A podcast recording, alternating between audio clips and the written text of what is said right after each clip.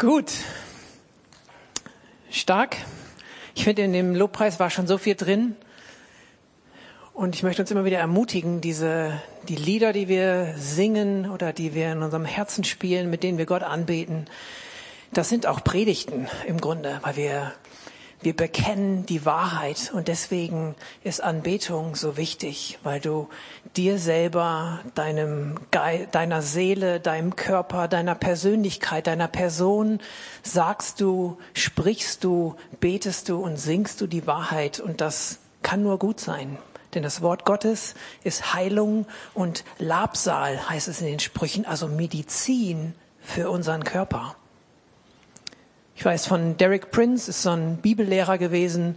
In der Zeit, wo er Gott angefangen hat kennenzulernen, hat er für sich ergriffen, ich lese das Wort Gottes wie Medizin. Und er war zu der Zeit britischer Soldat auf dem Weg, irgendwie Offizier zu werden und war irgendwie krank und lag auf dem Krankenbett. Und er hat angefangen, das Wort Gottes als Medizin zu lesen. Und für ihn war es zur Gesundung. Und das ist bei mir hängen geblieben. Und da kann ich uns nur ermutigen, dass wir Wort Gottes, aber auch Lobpreis und diese Dinge, dass wir es einfach als Wahrheit aussprechen im Glauben über uns. Das ist Heilung für unseren ganzen Körper. Genau, ihr seht schon, Petrus ist heute das Thema, über den ich sprechen werde. Überlegt doch ganz kurz, bevor ich die Bibel aufschlage und Nenn mal, wenn du je, neben jemandem sitzt, was sind zwei Sachen, die dir einfallen zu Petrus? Und dann gehen wir rein. Also über den gibt's auf jeden Fall viel zu erzählen. Petrus ist eigentlich der Jünger von Jesus, über den auch am meisten berichtet wird. Wir wissen, neben Paulus, der Apostel war, wissen wir über Petrus eigentlich am allermeisten. Und viele können sich auch schnell mit ihm identifizieren, weil er, er ist uns in vielen Punkten sehr nah. Durch, durch seinen Charakter und durch sein Vorlautsein und durch seine menschliche Note, die er immer reinbringt, aber eben auch durch die Veränderung, die er erlebt hat. Und es gibt zwei Punkte, die mich bewegt haben, ähm, darüber zu, über Petrus zu sprechen und besonders über den ersten Brief. Er hat zwei Briefe geschrieben, erste Petrus und zweite Petrus. Wie sollten sie ja da noch anders heißen? Ähm, und zwar war das zum einen vor 14 Tagen bei der Predigt von, von Joe. Es war einmal im, im Lobpreis hatten wir hier so ein, so ein geistgeführtes Gebet wo einfach auf Jesus geschaut wurde, wo Jesus groß gemacht wurde. Und danach gab es so ein leichtes Klatschen. Ich weiß nicht, wer sich daran erinnert. Es gab einige, die irgendwie eine Bestätigung in sich gefühlt haben, gespürt haben und merkten, oh, das, oh, da gehe ich mit, das ist die Wahrheit. Und dann gab es nachher noch mal einen Punkt und äh, Joe hat auch über Petrus, Peter hat er ihn genannt, das ist also cool. Er hat auch über Petrus gesprochen. Und es gab auch eine Phase, es gab sicherlich einige Phasen, wo er so Glaubensaussagen gemacht hat. Aber ich saß hier vorne und er hatte so eine starke Glaubensaussage gemacht und ich dachte eigentlich, oh, ich muss jetzt klatschen. Und dann hatte ich es irgendwie verpasst und dachte dann nachher, jetzt ist es auch zu spät. Und habe den noch ein bisschen nachgedacht nach so ein paar Momenten. Und auch das war ein Moment, wo irgendwie eine klare Wahrheitsaussage im Glauben getroffen wurde. Und es hat ein Zeugnis in mir gemacht. Ähnlich wie bei dem Gebet, was vorher war. Und das ist eigentlich das, was Petrus auch mit seinen Briefen bezwecken möchte. Wenn es darum geht, warum schreibt er? Wir gucken uns gleich an, in was für einer Zeit er geschrieben hat. Wir gucken uns an, an wen er geschrieben hat und natürlich auch, ja, was, was waren die Umstände und auch, was ist seine Person? Und das, was Petrus bezwecken wollte und was der Heilige Geist heute noch durch diese Briefe von Petrus und durch viele andere Briefe natürlich auch bezwecken will, ist dieses Zeugnis, was im Herzen, was im Geist passiert. Und es ist ein Unterschied. Es passiert nicht nur im Kopf. Wir verstehen die Bibel nicht nur ähm, rein wissentlich und kognitiv, sondern es ist das lebendige Wort Gottes. Und deswegen macht es was anderes aus, dass man nachher sagen könnte, ja, das ist schlüssig. Sondern es macht was in deinem Geist. Und der Mensch ist eben Körper, Seele und Geist. Wir sind nicht nur Körper und Seele, wir sind Körper, Seele und Geist. Und wenn wir in unserem Geist Wahrheit im Glauben aufnehmen und hören, dann, dann passiert was in uns. Und das ist das, was Petrus möchte. Er schreibt äh, so um die, um die 60er Jahre, nicht 1960, ist kein 68er oder irgendwie sowas, sondern äh, eben in dem ersten Jahrhundert schreibt er so um 64 bis 67, kann man sagen. Und das ist auch die Zeit gewesen, wo er in, in Rom war. Und das war die Zeit, wo Kaiser Nero angefangen hat, die Christen massiv zu verfolgen. Möchte da keinen Bezug zu heute setzen. Wir erleben hier nicht wirklich Verfolgung. Ähm, manchmal sind wir ein bisschen schnell damit, das so zu sagen. Natürlich gibt es immer Punkte, wo man irgendwie eingegrenzt ist in seinem Glauben, aber ich würde mich vor den Christen äh, schämen, die damals wirklich Verfolgung unter Nero erlebt haben, wenn ich jede Form von Herausforderung direkt als Verfolgung beschreiben würde. Wie auch immer, mich hat eben bewegt so dieses Zeugnis, was hier in der Gemeinde kam, als hier so ein, so ein Gebet gesprochen wurde vor 14 Tagen und auch das, als, als Joe predigte. Und auch der Charakter von Petrus, und für mich ist er so ein bisschen der Mann der Stunde. Vielleicht nicht für alle, aber bestimmt für einige, weil er, er wollte, er wollte an Jesus dranbleiben. Joe hat das so schön beschrieben. Er ist als einziger, obwohl sie waren zu zweit, mitgegangen, als Jesus verhört wurde. Und hat sich dann aber nicht getraut, als gesagt wurde, hey, du bist doch auch mit dem gewesen. Nein, ich kenne den nicht. Und das Ganze dreimal hat er ihn verleugnet. Er wollte, aber er konnte nicht. Und wir sehen dann so eine wunderbare Veränderung in Petrus. Im Grunde hat er so zwei, zwei Veränderungen erlebt, die so ein bisschen ähnlich sind. Er war nämlich zunächst der Jünger von Johannes dem Täufer. Und Johannes der Täufer hat den Weg vorbereitet für Jesus, hat die Buße gepredigt. Und Petrus war ein Jünger von Johannes dem Täufer, ist Johannes nachgefolgt, dieser Lehre und diesem Mann und dem, was er so in sich getragen hat. Und dann kam Jesus und hat gesagt, folgt mir nach. Und er ist nicht mehr Johannes dem Täufer nachgefolgt, sondern Jesus Christus. Und für mich ist da eine starke Veränderung, die in Petrus stattgefunden hat, weil Johannes taufte in die Buße und Jesus kam und taufte in den Heiligen Geist.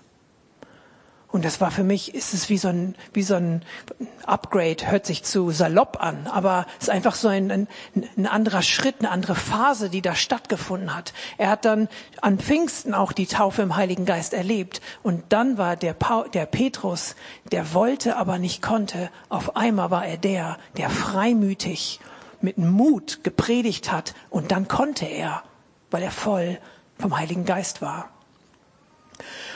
Und ich kann mich mit ihm ganz gut identifizieren. Ich weiß, in meiner, in meiner Jugendzeit, ich bin früh auf, ähm, so, war bei so Aktionen dabei, wo man mit anderen Menschen über den Glauben spricht. Das war entweder hier in Deutschland oder es war im Ausland und habe Gott wirklich da drin erlebt. Aber in meiner Schule, wo ich war, da war kein anderer Christ. Dachte ich auf jeden Fall damals. Die waren dann eher so undercover-mäßig unterwegs und ich kannte irgendwie keinen, waren tausend Schüler. Und dann wollte ich, ich hatte so ein T-Shirt an, Praise the Lord, stand drauf, Sommereinsatz gemacht, yeah, voll cool, mit anderen äh, jungen Leuten Jesus erlebt. Und zog dieses T-Shirt an und war in der Schule und hatte so Praise the Lord da drauf stehen. Und ich hatte da die unsere Gemeinde, wo wir waren, die war nicht vor Ort, die waren ein ganzes Stück weg, keine Freunde. Und dann fragte einer, was steht denn da auf deinem T-Shirt? Und ich weiß noch, wie ich dann das so komisch vorgelesen habe. Es muss in der siebten, achten Klasse gewesen sein. Da kann man schon einigermaßen Englisch. Mm, praise the Lord. Ich, ich weiß auch nicht so genau. Und das ist mir echt lange nachgegangen, weil ich irgendwie merkte, boah, da habe ich echt Menschenfurcht gehabt und habe nicht getraut dazu zu stehen, was ich mache und ähm, an wen ich glaube und wie ich da unterwegs bin. Und deswegen kann ich Petrus gut verstehen, weil er, er wollte, so ein T-Shirt angehabt, aber er konnte nicht. Aber Petrus erlebt eine Veränderung und er konnte sehr gut und er konnte sehr stark durch diesen Veränderungsprozess auch uns und die Gemeinde damals ermutigen, sich auf Jesus auszurichten. Fand auch interessant, letzte Woche im Familiengottesdienst hatten wir auch aus 2. Petrus einen Vers, so einen Merkvers. Ihr kennt den sicher alle, ich gehe jetzt nicht drauf ein. Geschichtlicher Hintergrund zu Petrus. Am genau 19.07. im Jahr 64 nach Christus, Jesus war ungefähr 30 Jahre plus minus aufgefahren in den Himmel. Da brannte ein verheerendes Feuer in Rom und zerstörte große Teile der Stadt, inklusive Tempel und Häuser. Und die Menschen suchten nach einem Schuldigen und dachten erst, hey Nero, du hast doch da so Pläne, äh, schöne Prachtbauten zu bauen und so weiter und so fort. Und Kaiser Nero schob die Schuld dann auf die Christen.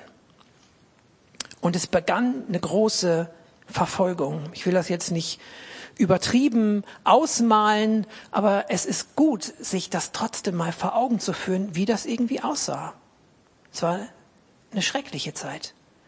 Christen wurden in Tierfälle eingenäht und in der Arena den Löwen und wilden Hunden zum Fraß vorgeworfen. Sie wurden gefoltert, manche gekreuzigt, manche wurden mit Pech und Schwefel bezogen und dann als lebendige Fackeln im Garten angezündet. Ähm, und das war, was die Christen damals erlebt haben. Und das war auch die Nachricht, die sich durchs Land verbreitete. Um Rom herum und eben dann auch Richtung Kleinasien und dahin schreibt Petrus. Weil genau in dieser Zeit, wo im Grunde diese Verfolgung startete, in den Anfängen davon, oder Petrus schon es kommen sah, da schreibt er den ersten Brief. Und als sie dann voll da war, da schreibt er den zweiten. Das heißt, wir haben diese schreckliche Nachricht, die da durchs Land, durch die ganzen, durch die Gegend ging. Auch in, in Kleinasien wurden Christen da diskriminiert, in der, in der Nordtürkei und so, wo das da war. Und sie hörten diese schlechten Nachrichten, aber genau da rein kamen die Briefe von Petrus und waren eine gute Nachricht. Wie muss das gewesen sein für die Leute, eben diese gute Nachricht zu hören, dieses ermutigende Wort von Petrus? Und interessant ist, Petrus geht jetzt nicht darauf ein, ja genau, alles Schlimme, was so passiert und ich habe da und davon auch gehört und hier und hier erleben die da und das, sondern er erinnert sie an ihre Erlösung. Er erinnert sie an ihre persönliche Erlösung, so fängt der Brief an, und dann in Kapitel 2 erinnert er sie an ihre gemeinschaftliche Erlösung. Und für mich fasst das wunderbar so ein bisschen die, die ersten Wochen dieses Jahres zusammen, wo wir viel den Fokus auf Gemeinschaft hatten. Wir hatten tolle Erlebnisberichte von Leuten, die einfach Gott erleben, die Gemeinschaft erleben, Zweierschaften, ähm, Hausgruppen und so weiter. Da haben wir viel voneinander gehört, wie wichtig uns Gemeinschaft ist. Und wir haben auch viel darüber geredet, selber verwurzelt zu sein im Glauben, gegründet zu sein in Gott. Und das ist genau das, was Petrus hier macht. Er spricht erst in absoluten Superlativen über die persönliche Erlösung, die jeder Einzelne in Christus hat. Und dann schreibt er darüber, und ihr seid als lebendige Steine eingesetzt in einen lebendigen Tempel Ihr seid in die Gemeinschaft rein erlöst. Und ich glaube, wenn Herausforderungen, Prüfungen, sonstiges in diese Richtung, lass es Verfolgung sein, wenn diese Dinge um uns herum, wenn wir das erleben, wenn wir Herausforderungen und Prüfungen und Leid erleben, dann brauchen wir die Erinnerung an unsere persönliche Erlösung und dann brauchen wir die Gemeinschaft, weil damals wie heute wissen wir, dass wir in der Gemeinschaft stärker sind durch solche Phasen hindurchzugehen. Somit ist 1. Petrus ein hoffnungsvoller Brief. Es ist ein Brief, der Hoffnung macht in Zeiten der Herausforderungen. Kurz noch zum, zum Namen Petrus, eigentlich Simon, Schilf, was sich leicht bewegt. Jesus nannte ihn Petrus, Fels. Und Jesus nannte Simon Petrus, weil er erwartete, was aus ihm mal werden sollte. Jesus nannte ihn so, weil er wusste, wenn, wenn Petrus mit mir unterwegs ist, dann wird, ich sehe schon jetzt das, wie er wird. Das ist eine prophetische Sicht, die Jesus von Petrus gehabt hat. Und prophetisch heißt, das zu sehen, was Gott sieht und das hervorzurufen, was Gott im Menschen sieht. Und deswegen bin ich so begeistert davon, wenn wir sagen, wir wollen prophetisches Reden Gottes in unserem Leben, in unserer Gemeinde haben. Weil das, da geht es nicht nur um Zukunft. Die Propheten haben viel auch einfach erinnert an das, was Gott schon gesagt hat. Und das wünsche ich mir für jeden von uns, dass wenn du Jesus begegnest und du dich vielleicht als schwach oder als Schilf siehst, dass du von ihm hörst, du bist der Fels. Ich sehe was anderes in dir. Das hat Jesus ihm zugesagt und Jesus hat sich das zugetraut, dass wenn er in Petrus investiert, dass Petrus sich da verändert. Von daher frag dich gerne selber, hey, was ist dein Charakter? Wo sind vielleicht deine Schwächen? Und was sieht Jesus jetzt schon in dir? Öffne deine Ohren neu dafür, wie Jesus dich sieht, wie Gott dich sieht und dann hör, was er sagt.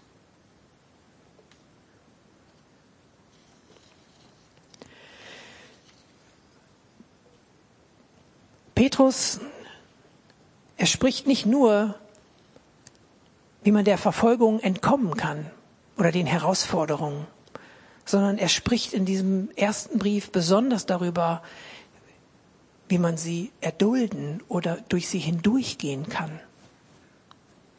Und ich habe mich ein bisschen gefragt, wenn du dann mal, wir lesen gleich auch eigentlich ein bisschen was, ich will jetzt nicht nur drüber reden, keine Sorge, spricht er nachher viel über Unterordnung wo man dann irgendwie denkt, also lies gerne mal 1. Petrus, du bist, sei dir erlaubt, den mal ganz durchzulesen zu Hause. Er spricht viel über Unterordnung, darüber, dass wir uns der Obrigkeit unterordnen sollen, darüber, dass die Sklaven sich den Herren unterordnen sollen, dass ähm, die Frauen sich den Männern unterordnen sollen, gehe ich gleich drauf ein, keine Sorge, keine Angst. Ähm, und dass die Jungen sich den Alten unterordnen sollen. Und ich weiß nicht, was jetzt mittlerweile bei diesen vielen Unterordnungen, die ich schon genannt habe, was bei dir am meisten ankommt. Kommt mehr unter oder kommt mehr Ordnung bei dir an? Meistens kommt bei uns mehr unter an. Unterordnung.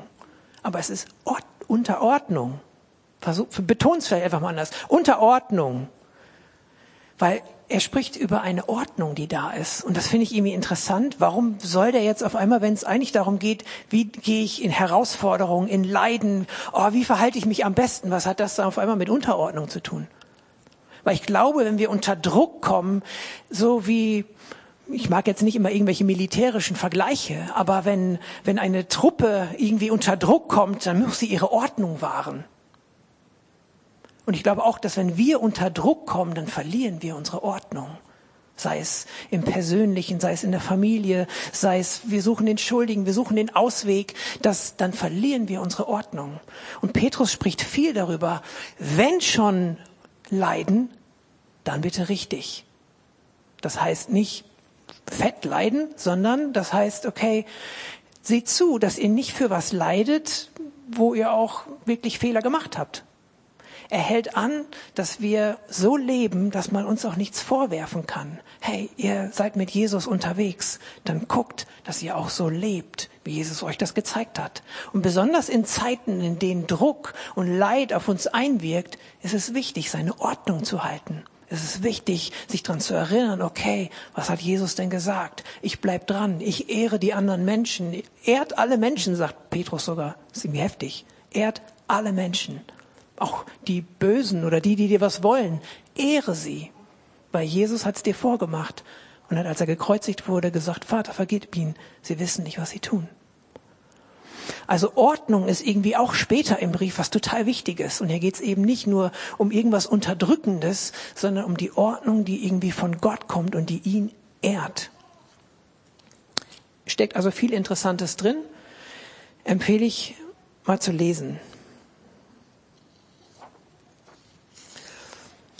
Jetzt gucken wir uns mal die erste Folie an. Da springe ich kurz in zweite Petrus, weil da sehen wir seinen Grund, warum er überhaupt schreibt. 2. Petrus 3, Verse 1 bis 2 heißt es, dies ist nun schon der zweite Brief, liebe Freunde, den ich euch schreibe. Es geht mir in diesen Briefen darum, euch Dinge ins Gedächtnis zu rufen, die euch helfen sollen, wachsam zu bleiben und euer Denken durch nichts Böses beeinflussen zu lassen. Erinnert euch an das, was die heiligen Propheten vorausgesagt haben und an die Lehre unseres Herrn und Retters. 2. Petrus 1, Vers 12 heißt es auch, daher werde ich euch immer wieder an diese Dinge erinnern auch wenn ihr sie bereits kennt und fest auf dem Boden der Wahrheit steht, die euch verkündet wurde.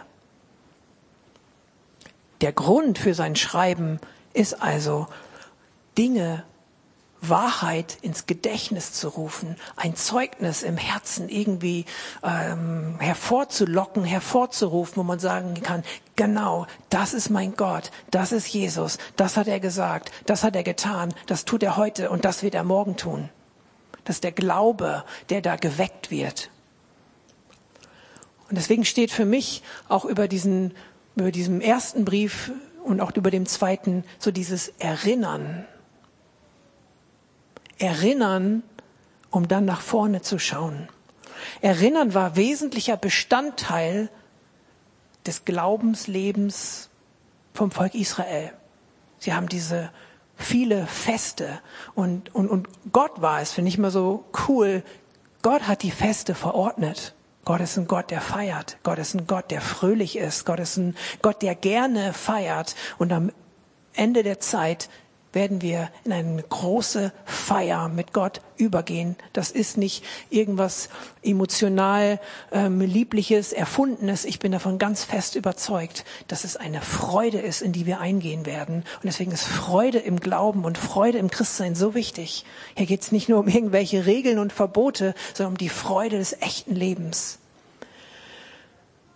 Und im Volk Israel sehen wir immer diese Erinnerung durch die Feste an das, was Gott gemacht hat. Sind ganz besondere Momente bei, bei Josia, der das Wort gefunden hat im Tempel oder ihm, ihm wurde das dann gebracht und bei Esra und Nehemia, wo das Volk einen ganzen Tag stand und einfach nur zugehört hat, wie gepredigt wurde, den ganzen Tag. Weil sie so lange nicht mehr das Wort Gottes gehört hatten, haben sich erinnert, haben es aufgesogen, die Wahrheit von Gott. Erinnern ist so wichtig. Deswegen mag ich auch unsere christlichen Feste, was immer du von Weihnachten halten magst, es ist wunderbar. Weihnachten zu feiern, manche feiern es nicht so gerne, ich weiß nicht warum, aber du feierst ja auch deinen Geburtstag nicht jeden Tag im Jahr. Ja, ich bin halt geboren, das kann ich morgen feiern oder übermorgen oder keine Ahnung nächste Woche, sondern es gibt einen festen Tag, an dem das hochgehalten wird und deswegen mag ich auch unsere christlichen Feste, wo wir das hochhalten, wo wir uns erinnern als gesamte Glaubensgemeinschaft.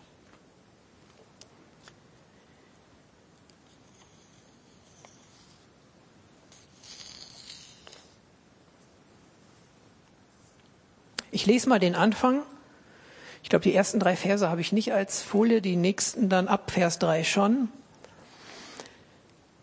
Da heißt es, Petrus, Apostel Jesu Christi, an die von Gott Erwählten, die als Fremde in dieser Welt über die Provinzen Pontus, Galatien, Kappadokien, Asien, Bithynien verstreut sind. Eure Erwählung entspricht dem Plan, den Gott der Vater schon vor aller Zeit gefasst hat, dem Plan, euch durch das Wirken seines Geistes zu seinem heiligen Volk zu machen, zu Menschen, die sich Jesus Christus im Gehorsam unterstellen und durch sein Blut von aller Schuld gereinigt werden. Euch allen wünsche ich Gnade und Frieden im reichsten Maß. Das kann man eigentlich den ganzen Tag lesen, einfach nur diese drei Verse und es tut dir gut. Vers 3 haben wir eine Folie zu. Gepriesen sei Gott, der Vater unseres Herrn Jesus Christus. In seinem großen Erbarmen hat er durch uns die Auferstehung Jesu Christi von den Toten ein neues Leben geschenkt. Wir sind von neuem geboren und haben jetzt eine sichere Hoffnung. Die Aussicht auf ein unvergängliches und makelloses Erbe, das nie seinen Wert verlieren wird. Überlegt euch nochmal den Kontext, in dem Paulus darüber schreibt. Unterdrückung, Verfolgung, Leid, Angst. Und er spricht, wir sind von neuem geboren, Vers, Ende von Vers 3, und haben jetzt eine sichere Hoffnung. Und all diejenigen, die, die im, im Glauben damals unterwegs waren, in denen hat es dieses Zeugnis im Herzen, im Geist hervorgelockt. Okay, wir sehen das, was um uns herum ist, aber in mir drin, die Wahrheit ist größer als das, was ich um mich herum sehe. Also lasse ich mich ermutigen von Gott. Und dann heißt es, weil ich denke, sie waren ausgesetzt der Realität, dass das Leben vergänglich ist, dass Sicherheit vergänglich ist, dass ja, Unsicherheit einfach da ist. Aber hier heißt es, ihr habt eine sichere Hoffnung, die Aussicht auf ein unvergängliches und makelloses Erbe, das nie seinen Wert verlieren wird. Und deswegen ist es Erinnern und Fokus. Das war der Überschrift der Predigt. Sie erinnern sich an das, was sie in Jesus haben und sie haben den Fokus dieses ewigen, makellosen Erbes, was nie vergehen wird. Und heißt es, zweiten Teil von Vers 4, Gott hält es im Himmel, im Himmel für euch bereit und wird euch, die ihr glaubt, durch seine Macht bewahren. Gott hält es in seiner Hand, das Erbe, die Verheißung, den Zuspruch, das Versprechen mit ihm in Ewigkeit, ohne Leid, ohne Tränen, ohne Mangel, ohne all das, was uns zwischendurch Probleme macht. Er hält das bereit und durch seine Macht ist er es, der uns bewahrt. Es braucht natürlich immer beides, ein Geben und ein Nehmen. Du musst auch das nehmen, was Gott für dich hat. Aber zuallererst hat er gesagt, hey, meine Aufgabe, durch meine Macht werde ich dich bewahren. Und das ist der gleiche Gott, der durch sein Wort, durch seine Macht Himmel und Erde erschaffen hat. Dann heißt es, er wird durch seine Macht euch bewahren, Vers 5, bis das Ende der Zeit gekommen ist und der Tag der Rettung anbricht. Dann wird das Heil in seinem ganzen Umfang sichtbar werden. Warum bricht dann irgendwann erst der Tag der Rettung an? Weil wir gerettet wurden, gerettet werden und gerettet werden sein. Das heißt, wir sind errettet worden durch das Werk am Kreuz durch Jesus Christus. Wir werden täglich gerettet, wenn wir uns an ihn halten und wir werden vollkommen gerettet sein, wenn Jesus wiederkommt. Und das ist sich erinnern, jetzt die Kraft bekommen von ihm und sich ausrichten und errettet werden sein. Das ist die Hoffnung, die uns sicher ist. Dann heißt es, Vers 6, und jetzt bitte wieder den Kontext im Hintergrund haben. Hier geht es um Verfolgung. Petrus schreibt selber, ich weiß ein bisschen später, ich weiß, dass meine Tage gezählt sind. Auch ich werde jetzt, er wusste schon, dass er demnächst stirbt. Und dann heißt es in Vers 6, ihr habt also allen Grund, euch zu freuen und zu jubeln. Ist eigentlich eine Frechheit, oder? Wenn man so äh, Verfolgung erlebt und einer sagt hey, du hast allen Grund, dich zu freuen und zu jubeln. Aber Gott sei Dank geht der Satz weiter.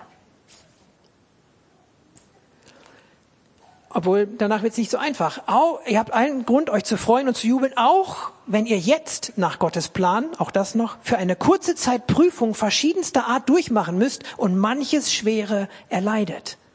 Ihm ist also total klar, was sie gerade erleben. Ihr habt manche Prüfungen und manches Schwere. Aber wenn ihr nicht nur auf das Jetzt guckt, sondern auf das, was kommt, in der Erinnerung dessen, was die Wahrheit ist, die in uns lebt, dann haben wir Grund, uns trotzdem zu freuen und zu jubeln. Und ich frage mich manchmal, wann jubelt eigentlich mal einer von uns?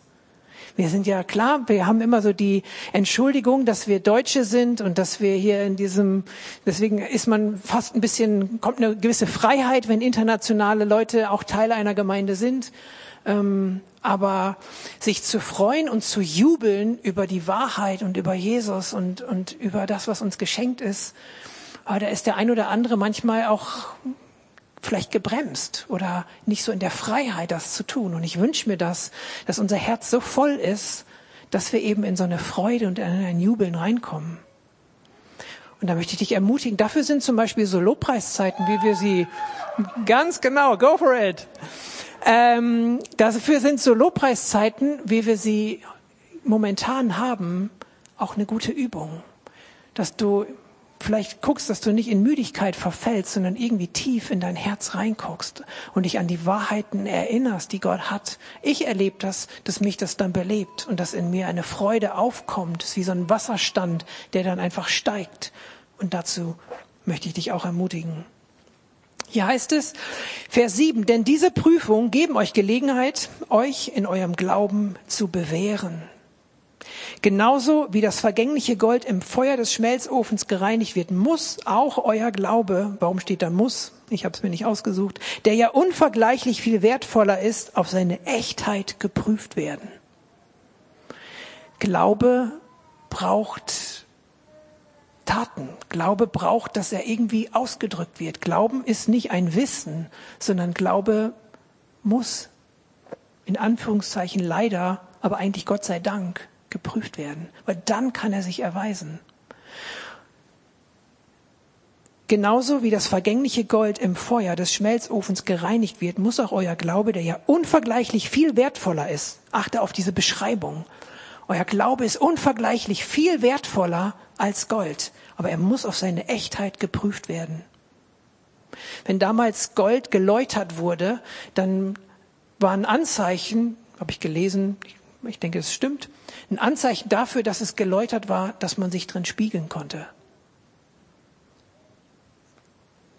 Und ich glaube, auch wenn unser Glaube geläutert ist, wenn wir mit Jesus unterwegs sind, dann kann Jesus sich in uns spiegeln. Dann, dann wird er sichtbar in uns. Weil durch die Phasen, durch die wir durchgehen, und das, deswegen mag ich es auch in der Gemeinde einander zu sehen, hoffentlich bald auch wieder ohne Maske. Du siehst Erlebnisse, du siehst Geschichte Gottes, die er mit unterschiedlichen Menschen hast. Du redest vielleicht nicht immer mit jedem und kannst nicht mit jedem ständig tiefe Beziehung führen, aber je mehr wir voneinander hören, umso mehr steht der andere auch für das Wirken Gottes und er ist eine Erinnerung. Oh wow, äh, das weiß ich, der hat das und das mit Gott erlebt. Oh, der ist durch echt harte Zeiten gegangen. Danke Gott, das erinnert mich, das spricht zu uns wenn es geläutert ist und Jesus sichtbar wird im anderen. Und wenn dann Jesus Christus in seiner Herrlichkeit erscheint, wird eure Standhaftigkeit euch Lob, Ruhm und Ehre einbringen. Sei ermutigt damit. Ich springe ein bisschen, Vers 8, eigentlich mies, in Anführungszeichen. Petrus sagt, ihr habt Jesus ja nicht mit eigenen Augen gesehen, ich schon. Er hat ja Jesus wirklich gesehen. Er wusste ja, wie er ist. Als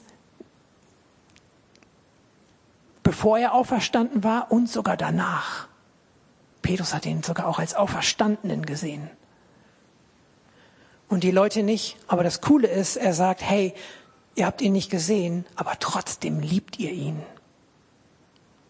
Und deswegen sei ermutigt, ob du zu Hause bist, ob du hier bist, hey, du, du setzt dich Jesus aus, du hast ihn nicht gesehen, aber, aber du liebst ihn. Und das ist schon ein Schritt des Glaubens. Denk nicht zu klein, denk nicht zu gering von deinem Glauben.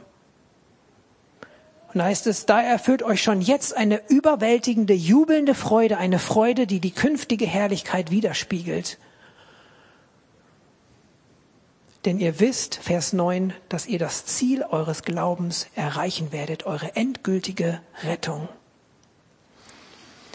Und das, das möchte ich jedem von uns wünschen, wünschen, dass du, dass du in diese jubelnde Freude reinkommst, weil du weißt, dass du in diese endgültige, dass die endgültige Rettung dir versprochen und verheißen ist und seine Macht wird dich da drin bewahren. Das darf und soll eine Freude auslösen in dir. Du kannst Gott vertrauen. Wir kommen auf das Finale und enden dann in einem Vers, den, der mich schon seit oh, knapp, ja, seit 20 Jahren bewegt er mich. Vers 10. Der Vers davor endete mit endgültiger Rettung. Dieser Rettung galt schon das Suchen und Forschen der Propheten. Altes Testament. Denn in ihren Voraussagen ging es eben um diese Gnade, die ihr inzwischen erfahren habt. Der Geist von Christus der durch die Propheten sprach, kündigte sowohl die Leiden an, die auf Christus warteten, als auch die darauf folgende Herrlichkeit. Und sie, die Propheten, versuchten herauszufinden, auf welche Zeit und auf was für Ereignisse der Geist Gottes damit hinwies. Das heißt, da sind diese ganzen Propheten und Suchenden im Alten Testament, die durch den Geist Gottes schon rausfinden wollten, okay, die hatten ja Verheißungen. Oh, wie, da, da, da wird einer kommen, der leidet und irgendwie kommt auch einer, der herrscht und, oh, und alles wieder in Ordnung bringt. Was, was ist da los? Wann soll das passieren? Wann kommt denn der Erlöser? Und sie haben geforscht und sie haben, haben investiert und haben Gott gesucht da drin. Und sie wussten irgendwann sogar, okay, ist gar nicht für jetzt, ist für später. Und ich frage mich dann, hey, wo, wo ist es bei uns so dieses Suchen und dieses Forschen, wo wir wissen, es ist jetzt schon für uns da. Die haben damals voll investiert und geguckt und, oh, und, und für welche Zeit ist das und was bedeutet das alles? Und wir sind manchmal so, so locker und so laissez-faire und nehmen das eher wie so eine billige Gnade vom einen euro tisch mit. Wir müssen, dürfen uns da gerne neu ausrichten, dass wir auch uns da ermutigen lassen, okay, das ist so wertvoll, ich, ich will mehr. Ging heute auch bisschen der Fokus bei, bei Heike hin, einfach mehr von Gott. Da ist noch so viel drin. Vers 12.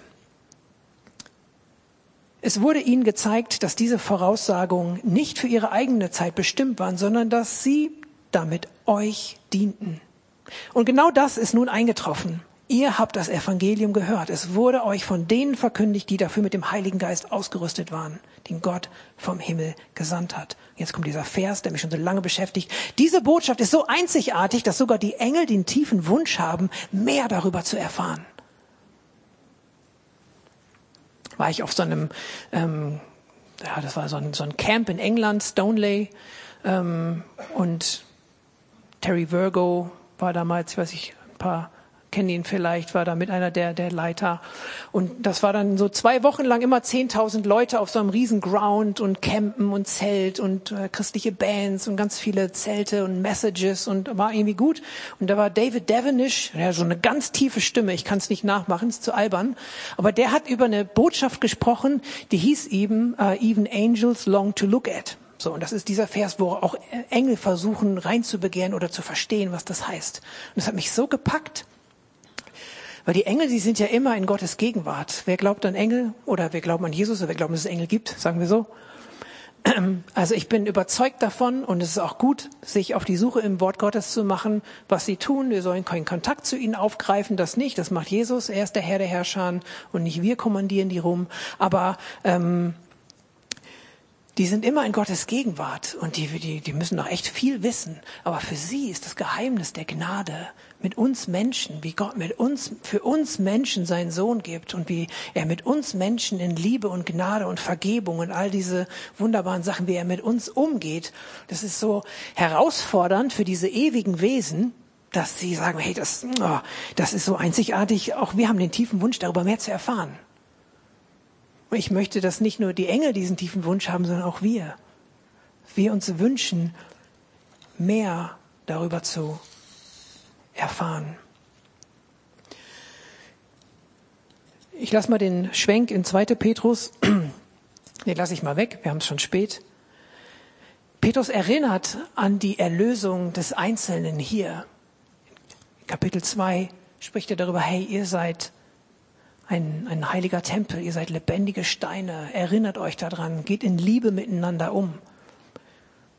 Vor dem Kontext der Verfolgung, der Prüfung, der Herausforderung, wenn Druck kommt und die Ordnung verloren geht, dann ist es wichtig, in Liebe miteinander umzugehen, einen Blick füreinander zu haben. Die Gemeinschaft macht uns stark. Das ist kein, keine, kein billiger Satz, sondern das ist äh, eine geistliche Wahrheit. Von daher, was nimmst du mit? Die Band kann gerne kommen. Dann fühle ich mich eher so, dass es gleich zu Ende ist.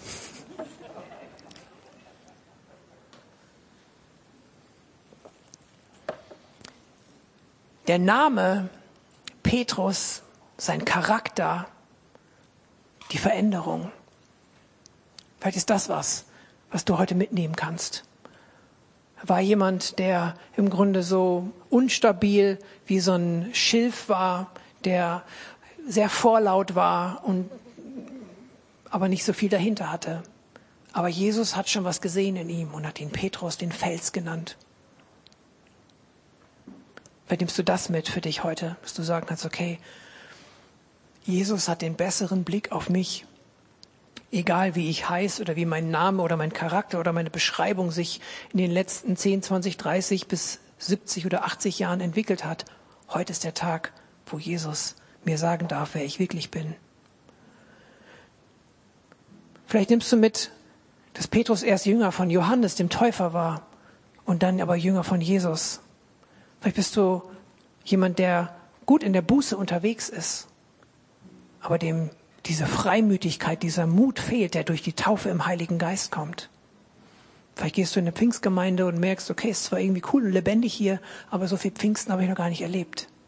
Dann ist das für dich ein Punkt zu sagen, oh, ich möchte hier von Petrus lernen und diesen Schritt gehen und gerne Johannes den Täufer. Also, sorry Johannes, du bist echt cool, aber Jesus, gehst den nächsten Schritt in diese Richtung.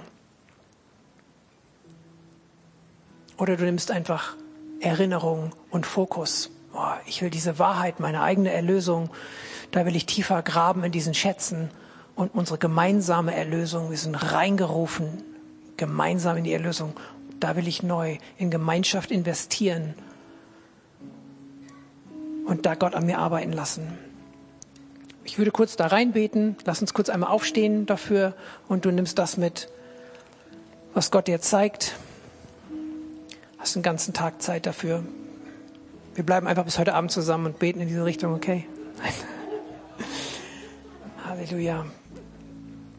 Danke, Herr, dass du gut bist.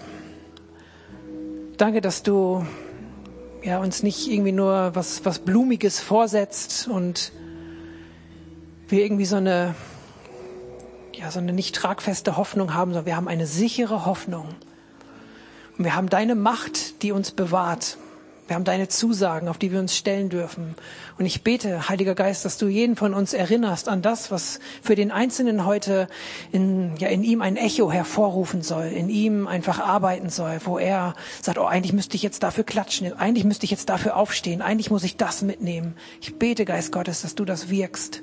Und ich bete, Geist Gottes, dass du erinnerst an die Kraft, an die Tiefe, an die Schönheit, an das, was so viel Freude macht, an das, was zum Jubeln bringt und bringen muss und darf. Ich bete, dass du an das erinnerst, Heiliger Geist. Und ich bete, dass du den Fokus gibst, dass wir nach vorne schauen, auf das, was kommt, auf dieses unverwelkliche und ewige Erbe, was viel kostbarer ist als jedes Gold. Danke, Herr, dass das nicht einfach nur so ein Opium fürs Volk ist, Herr, sondern das ist echte Wahrheit, das ist lebendiger Glaube. Und ich bete, dass sich genau das durchsetzt und freisetzt neu hier im Saal und bei allen, die, die zu Hause zuschauen. Herr, ich möchte jeden segnen, der, der von dir nochmal zugesprochen braucht, wie du ihn siehst. Dass er von Simon zum Petrus wechselt. Und ich bete, Herr, dass du ja dem, der gut in der Buße unterwegs ist, dass er auch den Schritt in die Erfüllung mit dem Heiligen Geist geht, da wo er merkt, da braucht er was Neues von dir. Danke, dass du immer wieder neu im Heiligen Geist erfüllst und möchtest. Und ich bete, Herr, dass du uns erinnerst durch dein Wort, erinnerst durcheinander, wenn wir zusammenkommen, wenn wir uns sehen, an das, was du getan hast und uns Fokus gibst. In Jesu Namen. Amen.